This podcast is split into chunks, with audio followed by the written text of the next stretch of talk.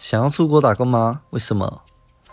在我大学毕业的时候，我曾经申请了日本的打工留学签证，然后那个时候同时也刚步入职场。可是步入职场后，你就开始考虑到很多事情，特别是男生，你就会开始想说：那我五年后、十年后的日子是什么呢？因为如果一旦出国打工，在你回来以后，等于是你的人生要从零开始走。